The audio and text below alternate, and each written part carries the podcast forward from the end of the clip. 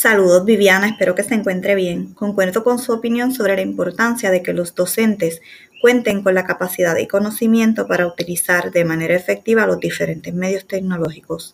De esta manera, podrán integrar de manera eficaz métodos de enseñanza a sus clases que le permitan trabajar con los diferentes estilos de aprendizaje. Rodríguez Arce y Coba Juárez en el 2017 mencionaron que las actividades en las cuales el estudiante participa de manera activa pueden verse afectadas y limitadas con la metodología utilizada por el profesor.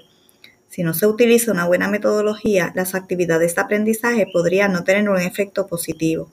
Ambas, el medio y el método, están atadas una de la otra para lograr un aprendizaje exitoso.